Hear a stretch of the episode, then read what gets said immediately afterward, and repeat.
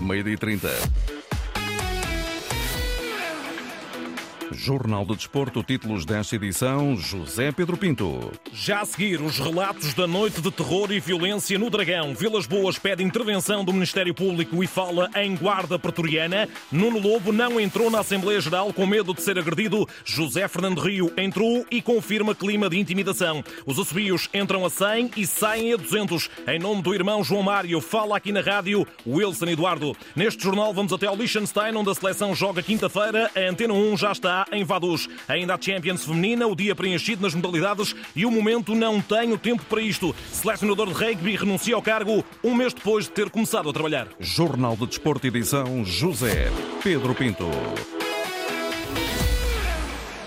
Medo, horror, intimidação, ameaças, agressões verbais e físicas. O país futebolístico está a assistir nas últimas horas às graves incidências que via redes sociais estão a sair para a praça pública, decorrentes da mais controversa Assembleia Geral de Sócios da história do Futebol Clube do Porto, das falhas de segurança perante uma elevada afluência de associados à pancadaria generalizada no Dragão Arena, fica a mancha impossível de apagar em mais de 100 anos de existência do emblema da Invicta. O amanhecer desta terça-feira foi por isso violento violento ao nível do que se passou ontem e violento pelas recordações que os três rostos da oposição a Pinto da Costa já vieram relatar. André Vilas Boas esteve até altas horas da noite no Porto e numa viagem relâmpago marcou presença esta manhã na Web Summit em Lisboa. Mais perto de assumir oficialmente a candidatura às eleições do próximo ano, Vilas Boas considera que aquilo que se passou vai ficar para sempre na história do Futebol Clube do Porto à boleia de uma guarda pretoriana, personificada numa das claques do clube. Derrota do Futebol Clube Porto, grande e profunda, uma ferida e uma mágoa profunda que restará na memória dos sócios para sempre,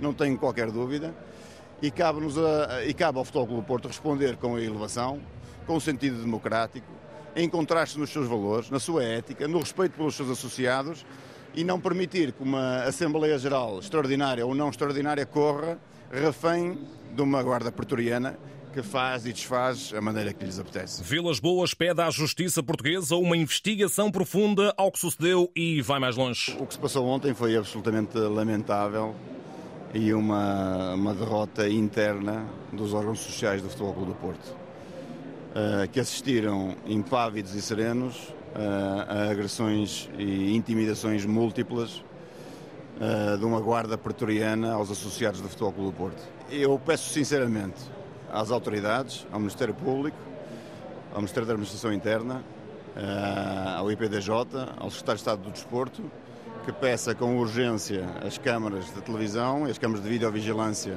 uh, do Estádio do Dragão, do Dragão Arena, uh, e proceda a uma investigação das agressões e dos atos bárbaros que se passaram ontem à noite. E dentro do pavilhão Vilas Boas viu um Lourenço Pinto, presidente da mesa da Assembleia Geral, impávido e sereno, com a polícia à porta. Precisamente aí eu decidi sair. Não há, não há condições absolutamente nenhumas para proceder a uma Assembleia Geral onde se faz uma contagem a olho e a olhómetro dos votos dos sócios. Principalmente com medidas onde não há regulamentação no registro dos, dos sócios, onde se passam pulseiras de um lado ao outro, onde se vivem momentos de intimidação evidentes. Portanto, agora, quer dizer, uh, cabia ontem à noite ao Presidente da Mesa da Assembleia Geral chamar as autoridades para estarem presentes no Dragão Arena. Autoridades essas que circundavam o estádio.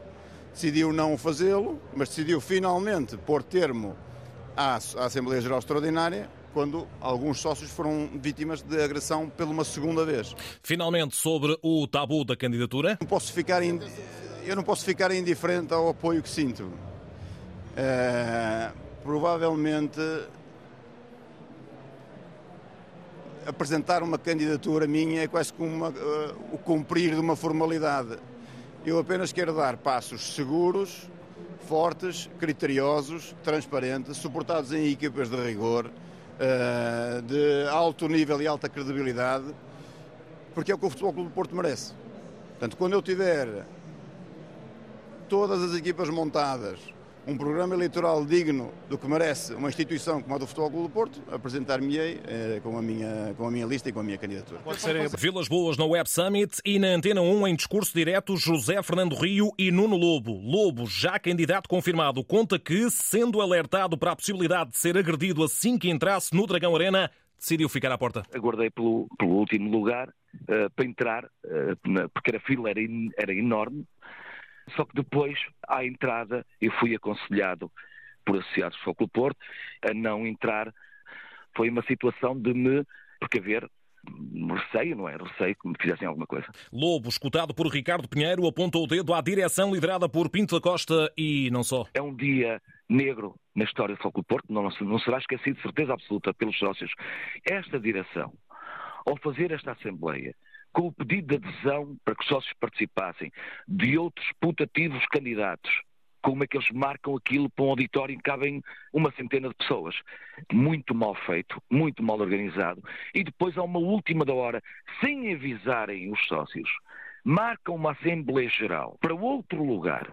Eu nem sei legalmente se aos abrigos estatutários se isso é possível. O Dragão Arena, neste momento, é pequeno demais, como ontem seria pequeno demais também, para a quantidade de sócios que querem participar nesta Assembleia Geral.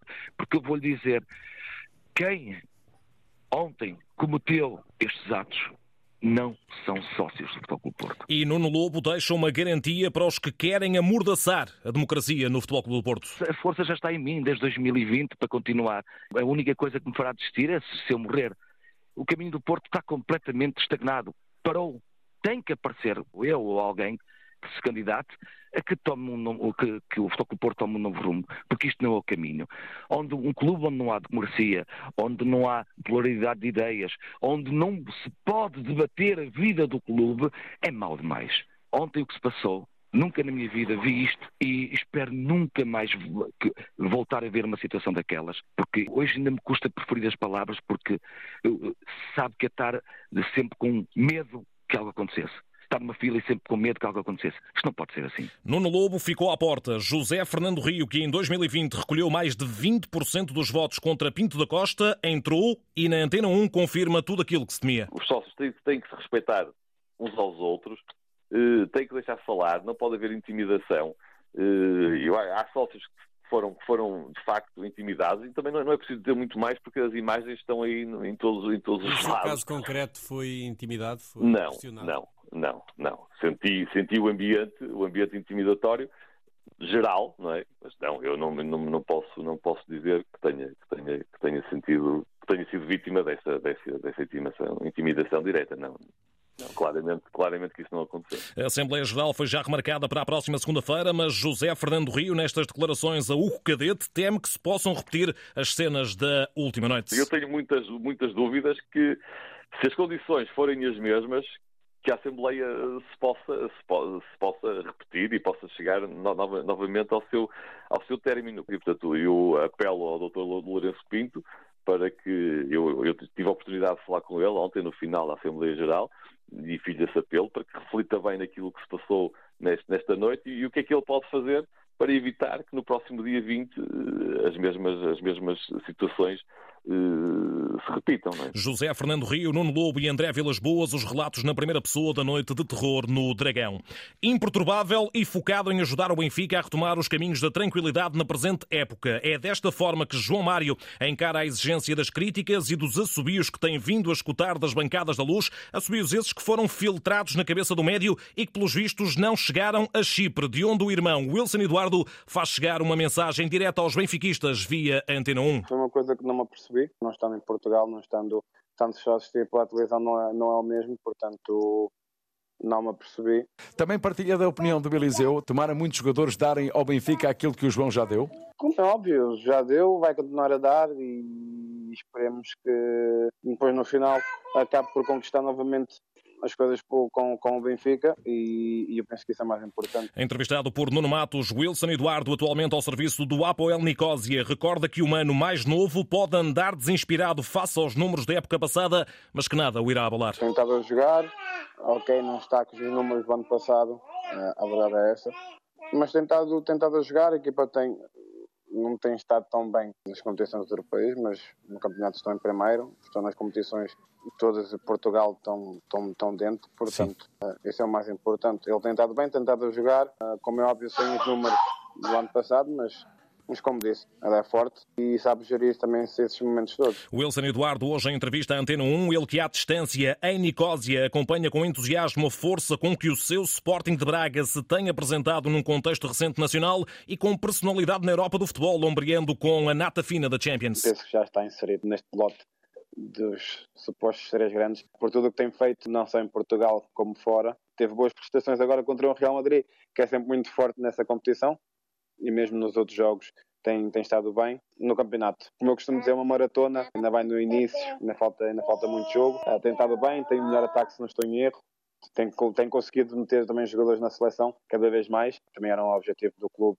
de algum tempo e é um clube que eu ligo por, por, tudo aquilo que, que, que me representa. Wilson Eduardo, escutado por Nuno Matos. Agora a seleção nacional que continua a preparar a dupla operação Liechtenstein-Islândia para encerrar aquela que se deseja ser uma fase de apuramento perfeita para o Euro 2024. Até agora, 8 jogos, 8 vitórias, objetivo 10 em 10 para a equipa das Quinas, que hoje treina às 5 e meia da tarde na cidade do futebol. 45 minutos antes fala um jogador aos jornalistas. A seleção viaja amanhã para Vaduz, capital do Liechtenstein, onde já se encontra o enviado especial João Correia. A Antena 1 já está em Vaduz, no Principado do Liechtenstein, que é delimitado a oeste pelo Rio Reno, que faz fronteira natural com a Suíça, e a este tem a fronteira com a Áustria. Com pouco mais de 160 km os mesmos que o município de Alvaiázere, no distrito de Leiria, e com mais 60 km quadrados que o município de Lisboa, este principado, situado entre os Alpes, alberga cerca de 40 mil habitantes e é um de apenas dois países no mundo duplamente encravados. Ora, se encravado é um país que não tem ligação ao mar, duplamente encravado é um país cujos países fronteiriços também não têm litoral. É aqui, na capital deste microestado, Vaduz, que Portugal vai jogar o seu penúltimo jogo de uma qualificação já consumada para o Campeonato da Europa 2024. No Rhein Park Stadium, casa da equipa local, inaugurado em 1997, a seleção portuguesa vai encontrar cerca de 6 mil espectadores, pois os bilhetes já se encontram esgotados. A seleção nacional viaja apenas amanhã para o Liechtenstein, ao início da tarde, depois de realizar o último treino na cidade do futebol em Oeiras. João Correia, ele que relata quinta-feira a partir das 7h45 esse Liechtenstein Portugal aqui na Antena 1, mas também na RDP África e na RDP Internacional. Já os Sub-21 preparam em Lagos nova jornada de qualificação para o Euro 2025. Jogam domingo com a Grécia em solo helénico. Na manhã de hoje, o porta-voz da equipa de Rui Jorge foi Carlos Borges, avançado do Ajax. Eu acho uma, uma semana de treino é melhor. Estamos aqui com, com malta, com, com família. O Misha tem com confiança em nós e acho que ela sabe a nossa capacidade que segunda-feira vamos lá, vamos fazer o nosso trabalho e Oxalá que ganhamos. Carlos Borges aponta a nova vitória sobre a Grécia depois do triunfo 2-0 em outubro no Dom Afonso Henriques. Nós sabemos que tem, tem, uma boa seleção, não vai ser um jogo fácil, não foi um jogo fácil, mas com a nossa qualidade nós conseguimos ganhar e fomos superiores a eles. E acho que eles não têm nada a perder, portanto neste segundo jogo vai vão sair com, com garra, com mais atitude e nós vamos tentar dar o nosso melhor e ganhar outra vez. Custo custar.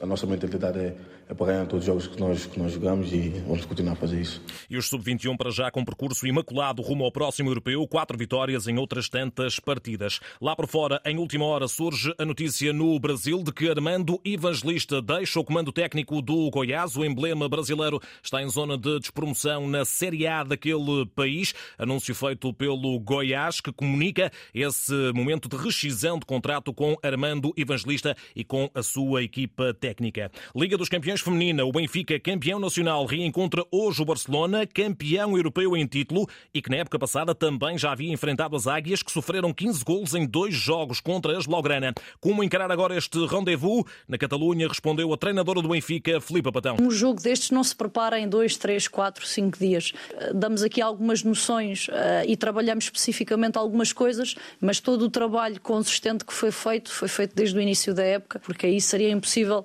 vencer ou empatar ou fazer uma boa prestação com o Barcelona se não trabalhássemos desde o início do ano. O Barcelona-Benfica está marcado para as 8 da noite. Durou um mês e dois dias o novo selecionador nacional de rugby, o francês Sébastien Bertrand, pediu para sair por não ter tempo suficiente para assumir o cargo. Bertrand tem vínculo ao Ministério dos Desportos de França e o calendário dos Lobos conflitua com essas mesmas funções, razões de base para a decisão de sair. A Federação de Rugby volta à estaca zero e procura agora novo selecionador.